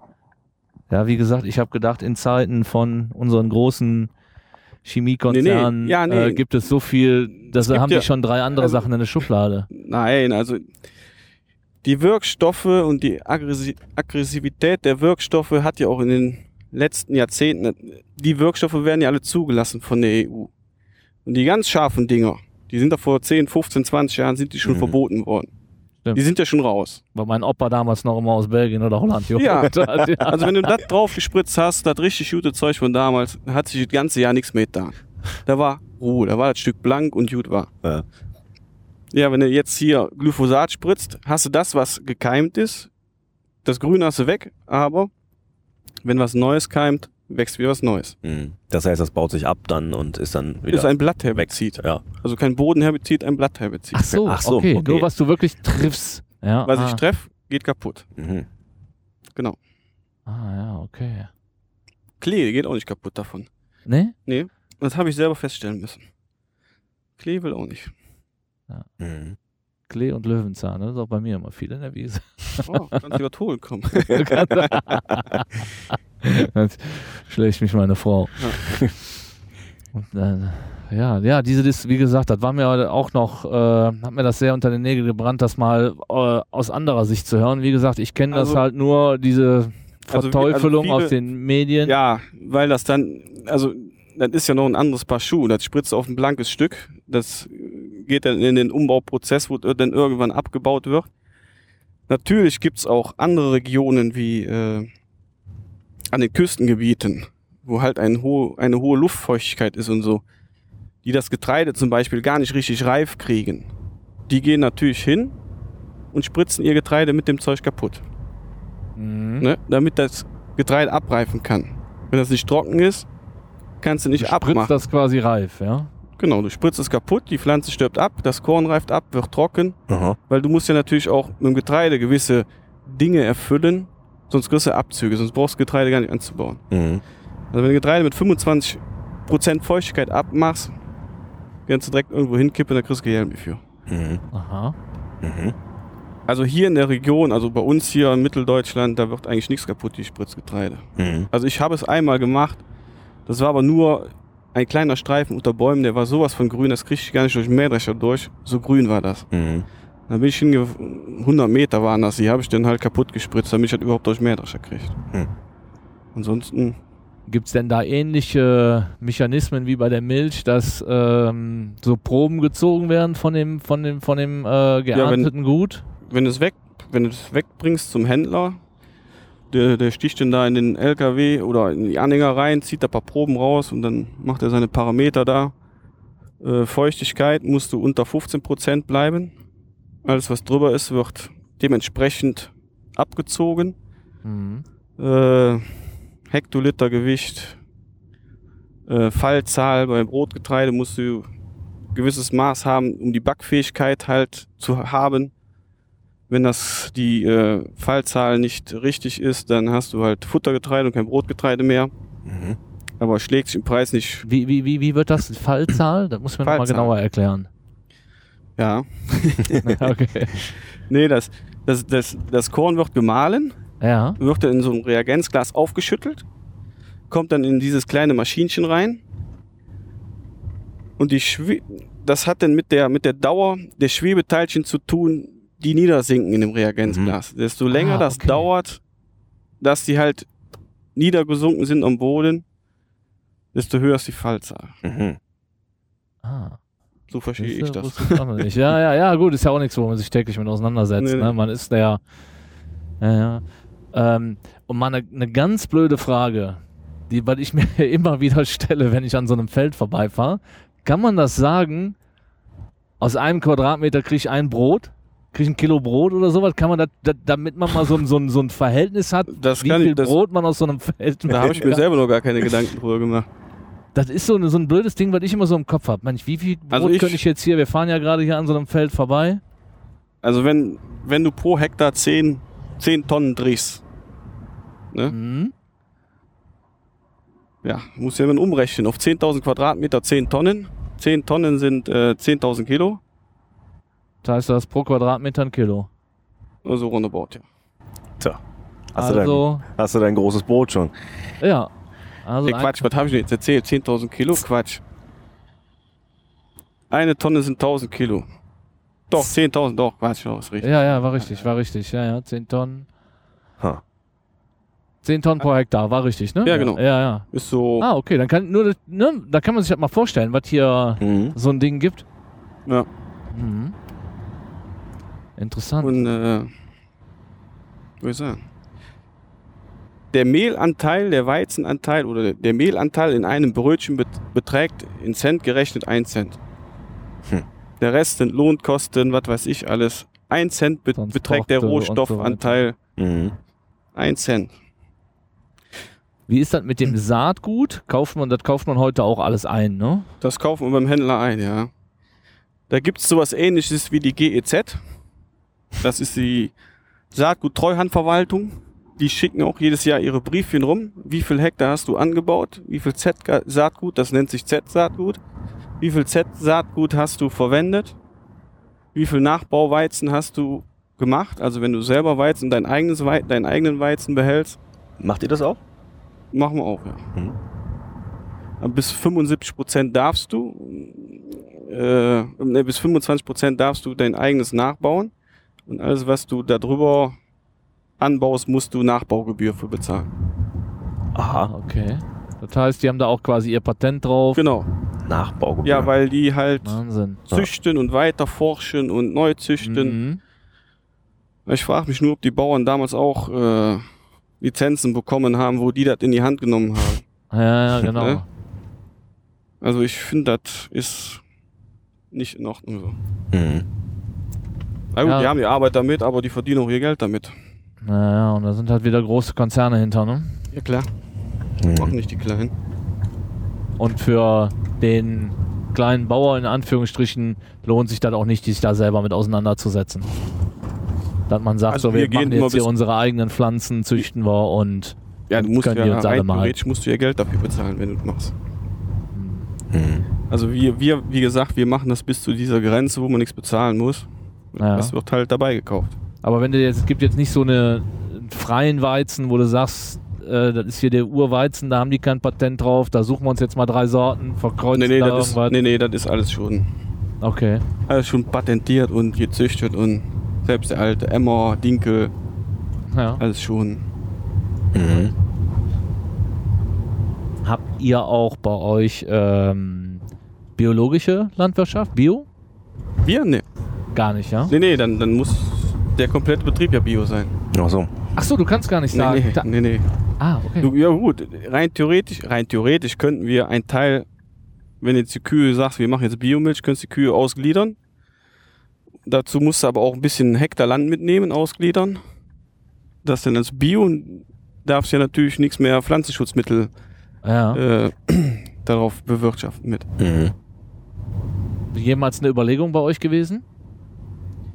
Also ich sag mal so, also meine Eltern haben sich nicht die Hände wund gehauen im Acker, damit die das Unkraut wegkriegen, dass ich mit Bio das Unkraut mir wieder zurückhole. ja. Ja. Also mir würde es im Ich Herzen wehtun, wenn ich den Unkraut, äh, wenn, wenn ich den, Acker voller Unkraut sehe. Kann ich Mhm. mir nicht mit angucken, sowas. Da kriege ich alles dran dran dann. ja, wenn, ich wenn, hätte jetzt gedacht, weil aus, aus, aus wirtschaftlicher Sicht wäre es vielleicht interessant, so dass man sagt, da sind die Preise einfach noch in Ordnung. das mag schon eher sein, aber man macht es ja nicht nur, weil man davon leben will, muss, sondern man macht es ja auch, weil es einem Spaß macht. Hm. Mhm. Und wenn es keinen Spaß macht, macht man diesen Beruf einfach nicht. Na klar. Ja. Weil Bauer ist nicht einfach ein Beruf, den man ausübt. Ist eine Berufung. Immer noch. Wie, wie, sieht, wie sieht überhaupt dein Arbeitstag aus von morgens bis abends? Kann man das mal so grob zusammenfassen? Ja, klar. Ich sehe dich Es ja auch, ist, wenn äh, ich mit dem Hund morgens gehe, sehe ich dich ja schon, sehe ich dich ja auch Ja das ein gut, oder für, andere für mal rumfahren. Kuhbauernbetrieb fangen wir relativ spät an. Wir fangen um 7 Uhr an. Dann melken wir bis halb neun so roundabout, sind wir fertig. Ja, dann nach Hause fahren, frühstücken. Gut, ich mache vorher auch die Kleinen noch mit fertig. Um 6 Uhr stehe ich auf, die Kleinen mache ich mit fertig. Weil Helen geht ja auch wieder arbeiten. Ja, Und äh, ja, nach dem Frühstück dann äh, arbeiten, halt sowas ansteht. ist halt saisonmäßig, ja. Genau, ja. Ist es denn so, dass im, im Sommer mehr zu tun ist als im Winter? Ja, klar. Ja, ja, klar. Wenn du halt, Ist so. hast ja den ganzen Feldarbeit, Ackerbau nicht, ne? Ja. Feldarbeit und so. Also Frühjahr ist Hochsaison. Ab April bis Ende Mai ist Hochsaison. Mhm. Jetzt, ist die, ausgebracht alles, jetzt ist die ja. ruhigere Zeit für uns. Die endet aber wieder mit der ersten Ernte. Die Gerste steht in ein paar Tagen anzudreschen, wenn mal eine gute Wetterphase kommt. Dann geht's wieder los. Mhm. Und das zieht sich dann bis in Mitte, Ende August hin. Dann sind wieder zwei, drei Wochen, vier Wochen was ruhiger, weil wir ja auch keine Kartoffel haben. Und dann fängt's mit den Rüben an. Mhm. Also Kartoffeln habt ihr gar nicht, ja? nee, Kartoffel haben wir nicht. Hm. Und wie du eben schon sagtest zu uns, bis halb acht ist man dann auch gerne mal unterwegs. Das heißt, du bist, hast schon einen ausgefüllten Tag, ne? Ja, klar. Samstag Bis, genau. bis halb acht und am Stall ist eigentlich normal. So bis Viertel nach sieben, halb acht ist meist oder normal. Äh, wenn jetzt äh, Hochsaison ist, wie Getreide abmachen oder, oder im Frühjahr mit Spritzen, also da, da geht es auch schon mal bis zehn, halb elf, zwölf, Mhm. eins so. Ach echt, da bist du bis tief in die Nacht unterwegs, ja? Wenn Ernte ist auf jeden Fall. Mhm. Solange wie es geht, wird gedroschen. Ja gut, das stimmt. Ich höre das ja immer, wenn ich, Das ich hört man dann schön im Bettchen nachts und höre hört man das- fahren, ja. Nachts hört man das weit, ja. Ja. Ja, das ist wirklich so. Ne? Ja. Dann denke ich mir mal, was ist denn das für ein Krachen dann? Ach ja, die sind wieder unterwegs. Geht da so. Ja, genau. Tja, und das dann jeden Tag, also Wochenende, die Tiere kennen ja wahrscheinlich kein Wochenende. Nee, genau. Wochenende ist, äh, Sonntags ist eigentlich, Samstag ist ein normaler Arbeitstag für mich. Mhm. Sonntags ist äh, morgens Kühe melken, Futter holen Mhm. und dann abends wieder Kühe melken. Also sind trotzdem drei, vier Stunden am Tag. Mhm. Das ist ein Sonntag für mich. Oder feiertags dasselbe. Klar. Weihnachten. Ja. Gut, das ist jetzt der Vorteil bei uns. Wir sind mit zwei. Wir haben uns auch deshalb zusammengetan, Mhm. damit man auch ein bisschen Urlaub machen kann. Mhm. Stimmt, wäre sonst gar nicht möglich, ne? Richtig, oder sehr schwer. Dein Vater war wahrscheinlich so gut wie nie im Urlaub, ja? Ja gut, dann hat er meinen Opa gehabt. Mhm. Ach so, ja, okay. Mhm. Ja, aber die Alten, die wollten sowieso nicht so oft in Urlaub fahren.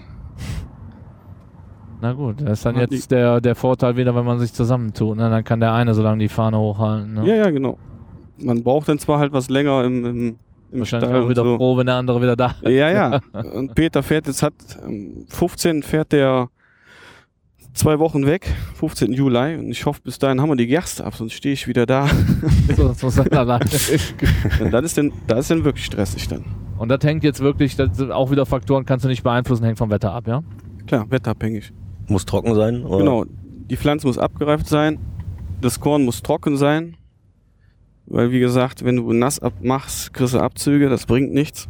Mhm. Und dementsprechend müssen wir auf eine gute Wetterperiode warten. Und wenn, wenn die jetzt gar nicht kommt, das Hahn muss den sauren Apfel beißen, dann ist das so, ja? Dann kriegst du die Abzüge, ja? Äh, wann war es? Vorletztes Jahr hatten wir auch so einen nassen Sommer gehabt. Da war die Gerste, die ging, die ging trocken ab und der Weizen, der, da hatten wir diesen Sturm gehabt auf Pfingsten. Ist ja all umgeknickt, der lag ja platt Ja. in der Erde. Und wenn er auf der Erde liegt, ist er nicht im Wind oben hoch, in einem Meter Höhe, dann ist er unten. Dann hat er viel mehr Feuchtigkeit unten. Der trocknet viel schlechter. Mhm. Also das war schon extrem, diese Wetterlage. Dann hat es ja auch alle zwei Tage wieder, zwei, drei Tage wieder geregnet. Dann konntest du wieder was, einen Tag am, am, am Dreschen. Ging natürlich viel langsamer, wenn das Zeug liegt, kriegst halt nicht so schön ab. Hast Verluste beim Dreschen. Das Korn wächst irgendwann aus, wenn es am Boden liegt. Ja, das war nicht schön. Da waren auch genug Verluste dabei gewesen. Na, Das war dieser Sturm Ela oder wie er hieß. Genau, und der hat Ja. alles auf den Boden gedrückt.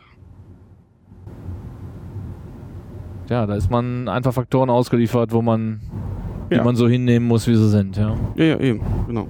Oder wie, wie jetzt in Gladbach letzte Woche kam, kamen Dennis große Hagelbälle runter. Mhm. Die haben auch Landstriche verwüstet und Mhm. Kulturen verwüstet. Mhm. Gut, da gibt's die Hagelversicherung. Ah, okay, da kann man sich gegen versichern, Ja, ja. ja. Es gibt auch jetzt, auch die, habe ich, wusste ich selber nicht, habe ich auch gelesen, äh, Versicherung, nicht nur Hagel, sondern auch gegen Starkregen. Ah, ja. Weil es ist ja wirklich so, in den letzten Jahren ist ja Starkregen mit Überschwemmungen und so, ist immer mehr. Ja, die Wetterphänomene werden halt immer extremer. Ja, ja. Spitzt sich immer mehr zu, sowas. Kann man sich auch gegen versichern, jetzt neuerdings. Aber wahrscheinlich kostet das Unsummen.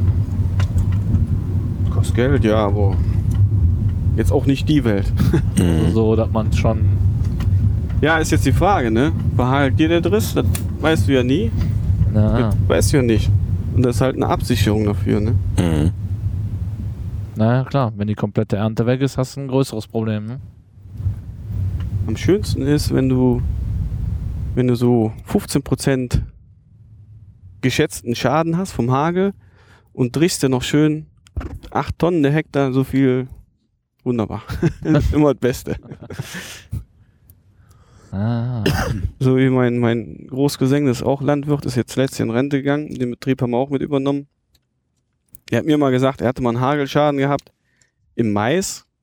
Da kamen die Schätzer vorbei, haben gesagt, ne Jung, da waren ein paar Ältere, sagten, ne, ne Jung, mach den Mais um. Sehr Gras ein, dass du überhaupt noch Futter für deine Tiere hast. Ja, dann kam auch wieder so eine Schlechtwetterphase. Der konnte das nicht ummachen, den Mais. Hat den Mais jetzt stehen lassen, zwei, drei Wochen. Ja, der Mais, der fing sich dann wieder an zu heben mhm. hat den noch stehen lassen, hat dann die volle Prämie kassiert, Ersatzprämie und hat dann zwar nicht 100% Maisertrag gehabt, aber 70, 80%. Ne, hatte, hatte Glück Muss gehabt. man auch mal Glück haben, ja. Ja, ja, Ja. genau. ja, Wahnsinn. Was man also alles beachten muss als Landwirt, ne? Ist schon. Ja, Ja, wie Landwirt viel. ist nicht nur Landwirt, Landwirt ist Unternehmer. Ja, und du, du bist einfach vielen Faktoren Buchführung, ausgesetzt, alles. die du halt, äh, sei es jetzt das mit dem Wetter, sei es das, dass dir die, die Molkereien die Milchpreise diktieren. Du Es bist ist ja, ja nicht nur Molkerei, die diktieren. Du bist als Bauer, als Landwirt, bist du der Letzte in der Kette. Egal in welcher Kette, bei allem, was du produzierst, du bist der Letzte. Jeder hat seine Spanne dazwischen, aber deine Spanne interessiert keinen. Mhm. Wird gedrückt und gedrückt und Ja, gedrückt. jetzt mit der Milch zum Beispiel wieder. Ähm, wer war es? Netto? Stand in unserer, in der LZ, in der Bauernzeitung, stand dann drin diese, so ein Werbeplakat von Netto, ein Prospektchen ausgedruckt, so eine Ecke. Da waren sechs, sieben oder acht Milchprodukte drauf, die billig, billig, billig stand da mit Worten drunter. 10%, 15% Mhm. billiger, 20% billiger. Da habe ich mir nur gedacht, ja, mit Rabatten, Kunden locken, aber auf unser, auf unsere Kosten. Mhm.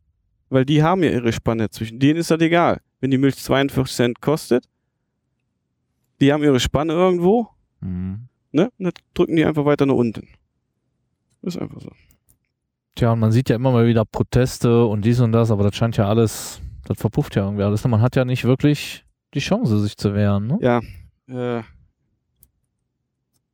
die, die Lobby der Landwirte ist noch einigermaßen. Aber es, es werden ja immer weniger Landwirte. Es werden immer weniger Stimmen, immer mehr, immer weniger Wählerstimmen. Die Politik, die hat auch nicht mehr das Bedürfnis, den Bauern so zu unterstützen, wie die das vor 30, 40 Jahren gemacht haben. Mhm. Mhm. Also die Politik ist heutzutage nicht mehr fürs Volk da, die sind für sich selber da, habe ich das Gefühl.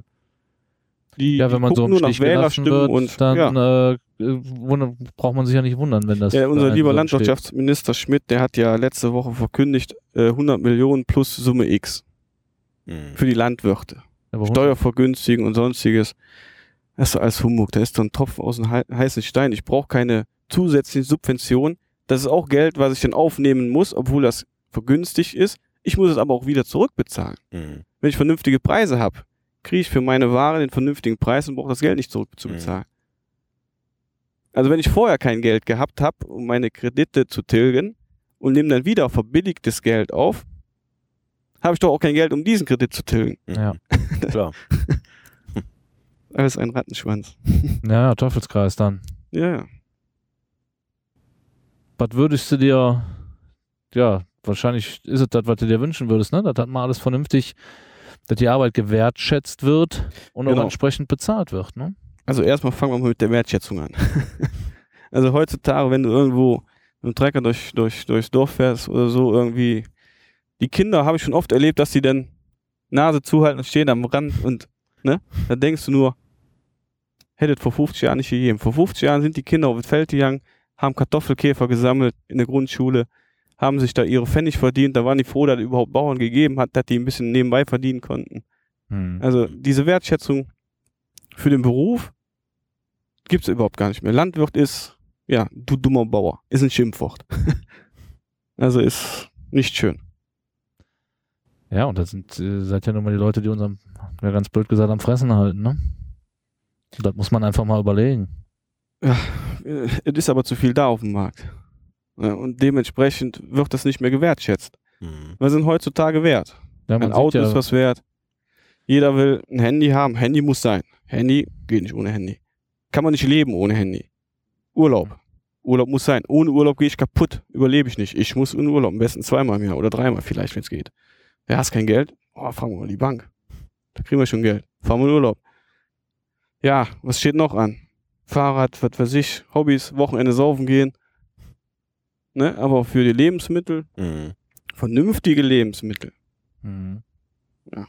da fehlt den Leuten das Geld zu. Ja, ich weiß nicht, ob ich die, die Zahlen noch richtig im Kopf habe, aber das ist auch schon sicherlich ein, zwei Jahre her, mal so eine Doku darüber irgendwo im WDR, dass man irgendwie so in den 50er, 60er Jahren noch weit über die Hälfte seines Gehaltes für Lebensmittel ausgegeben hat und heute war das, glaube ich, so eine Zahl von 16, 17 Prozent Ja, oder so war. ja. Ne? Und ich glaube, in Deutschland sind wir noch die größten Pfennigfuchser, was äh, das angeht, was die Leute bereit sind, für ihre Lebensmittel auszugeben im Vergleich. Ich glaube, ich habe irgendwann mal einen Vergleich gesehen, äh, die Franzosen, Spanier, Italiener und so, geben alle wesentlich größeren Anteil äh, ihres Einkommens aus für ihre Lebensmittel und äh, in Deutschland ist halt extrem diese Sparfuchskultur. Ne? Ja, ja. Nach dem Slogan Geiz ist geil. Ja. Mhm. Ja, leider ist es so. Die Wertschätzung für, für das Produkt ist einfach nicht mehr da. Was kann man deiner Meinung nach dran tun? Na, Ja wahrscheinlich. gut, der Verband, der Landwirtschaftsverband, der ist ja schon Kampagne am Start. Vielleicht habt ihr die schon mal gesehen. Die hängt hier im Kreisverkehr. Hm, vorne habe ich genau, bei gesehen. dem Uli ja. hängt die da an der Wand. Mhm. Da wird halt darauf aufmerksam gemacht, um den Leuten überhaupt, Dass die mal drüber Die- nachdenken. genau, ne? nicht nur nachdenken, auch überhaupt die Landwirtschaft wieder ein bisschen näher zu bringen. Mhm. Weil das Verständnis für die Landwirtschaft und, und was man da überhaupt macht und tut, das wissen die Leute doch heute gar nicht mehr. Mhm. Die Leute wissen nicht mehr, was, was ein Landwirt überhaupt ist. So wie wir Kinder in, in der Stadt da mal gefragt haben, oder wenn man die Kinder gefragt hat, ja, kommt, woher kommt denn die Milch? Ja, aus der Tüte. Ah, Wie die Milch kommt aus der Kuh? Hä? Könnte denn ähm, vielleicht der Direktverkauf von Produkten, also für, für Rüben und Weizen geht das natürlich nicht, aber für die Milch vielleicht äh, schon das zu verstärken, wäre Also das, wie- wär das ein Weg? Genau, ich hatte ja immer mal Spaß an so einer Milchtankstelle. Mhm. Ja? Aber dann waren wir ja Anfang des Jahres hier vom, vom Arbeitskreis Milchwirtschaft. Wir haben uns einen Arbeitskreis angeschlossen, wo dann Zahlen und sowas halt all, äh, ausgewertet werden, wie du halt in diesem Kreis dastehst, ob du gut wirtschaftest und sowas. mhm. Und äh, die hatten dann halt so, ein, so jemand eingeladen von der Landwirtschaftskammer, der hat das mal beurteilt oder hat das gemacht mit diesen äh, Milchtankstellen. Er hat aber auch klipp und klar gesagt, so, wer interessiert sich dafür? Ich, Habe ich aufgezeigt, andere auch. Er sagte, ja, dann müsst ihr am Tag 50 Liter Milch verkaufen. Mhm. Das ist schon Mhm. für so ein Dörfchen. Eben. 50 Liter Milch am Tag. Auch sonntags eingerechnet, ne? Mhm. Damit sich das irgendwo rechnet. Ja, damit du das Geld, weil die Dinger sind nicht umsonst. Die Arbeit, die du mit hast, äh, Wartung, Spülen, Kühlen, Mhm. alles Arbeit mit verbunden. Auch vielleicht müsste man sich dann wirklich mit einer richtigen Tankstelle zusammentun, den Automaten da aufstellen, die Leute ihr Auto voll tanken, direkt noch einen Liter Milch mitnehmen. Ja, und dann hast du unseren Gesetzgeber am Hals. Äh, die Milch mit, mit der. Kühlkette darf nicht unterbrochen Ja. werden und hast nicht gesehen. Ne? ja, schwierig. muss vor dem Rohverzehr, vielleicht hast du das Schild bei uns ja auch schon mal gesehen, vor dem Rohverzehr abgekocht werden. Genau, genau. Mhm. Da habe ich ja, ist die Mama von Peter, ne? Ja, die, äh, ich am Anfang, wo ich das erste Mal bei euch war, ich sage, muss ich die denn abkochen? Und sie sagte nur, ja, ich muss Ihnen das so sagen. Aber ich habe sie noch nie abgekocht und ich bin bis jetzt noch nie irgendwas von eurer Milch gehabt. Alles ja gut, ich trinke die schon seit ich denken kann. Also Ja. ich bin da immun gegen, glaube ich. Nee, ja, ich Aber es gibt- auch so, es gibt das Schild natürlich da auch-. Mhm. wenn du Milch nicht abkochst. Es gibt natürlich auch Erreger, die irgendwann mal ausschlagen können. Können, können. Müssen nicht. Also meine Frau trinkt die, meine vierjährige Tochter trinkt die, ich trinke die. Bis jetzt sind alle heile. also scheint zu funktionieren. Also ich persönlich hatte mal Kuhfieber gehabt.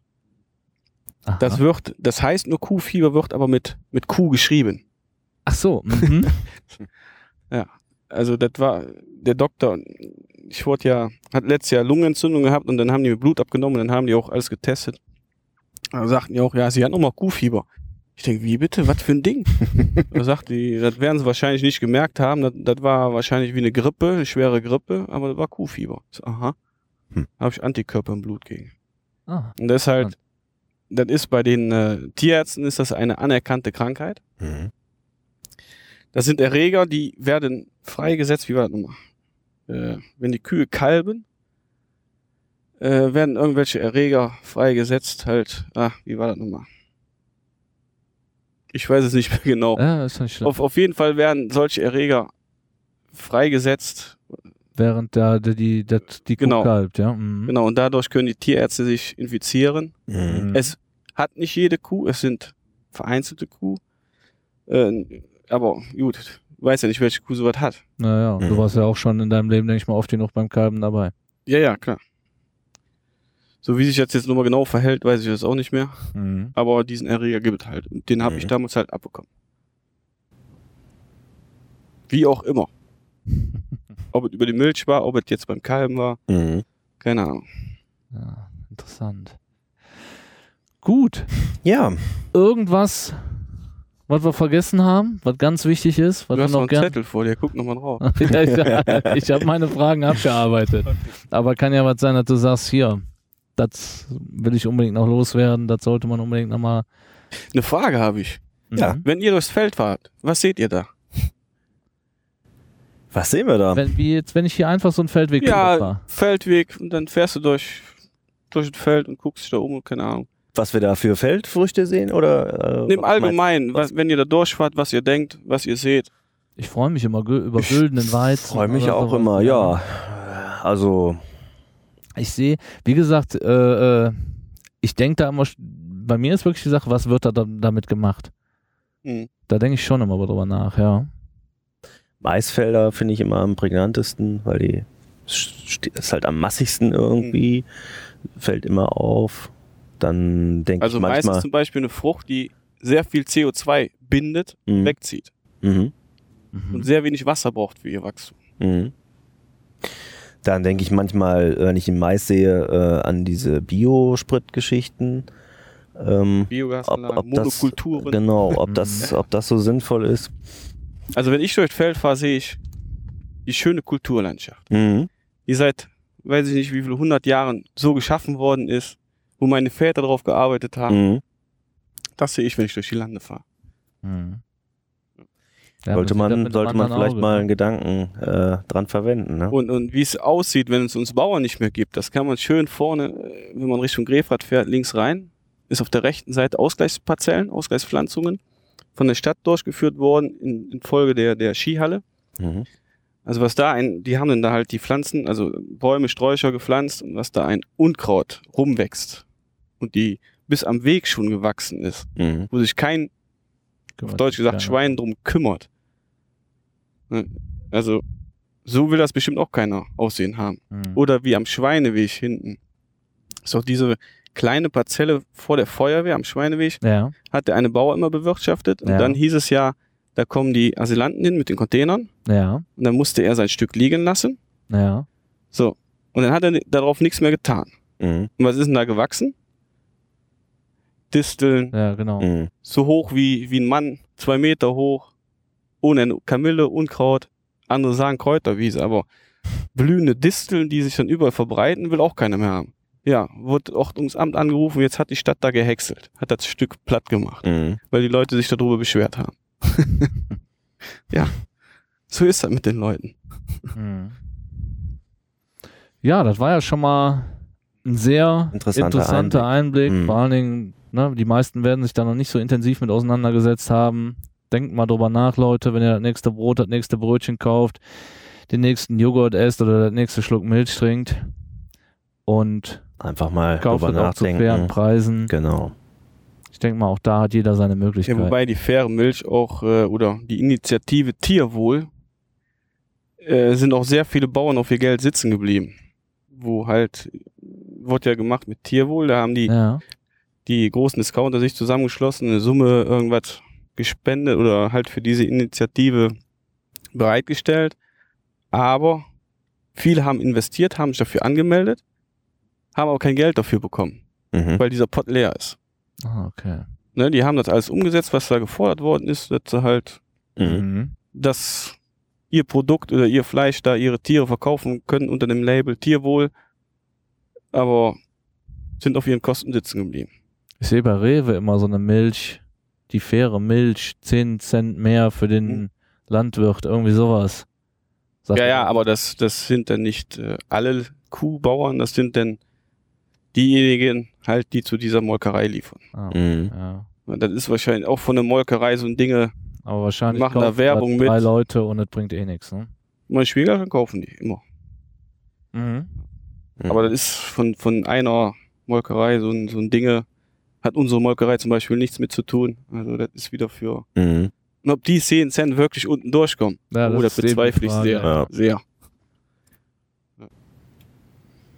Gut. Okay. Markus, vielen Dank, Vielen Dank für dass das du, Gespräch. Ja, Gern. Rede und Antwort gestanden hast.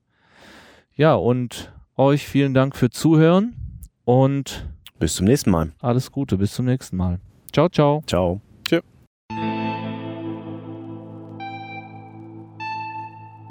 Thank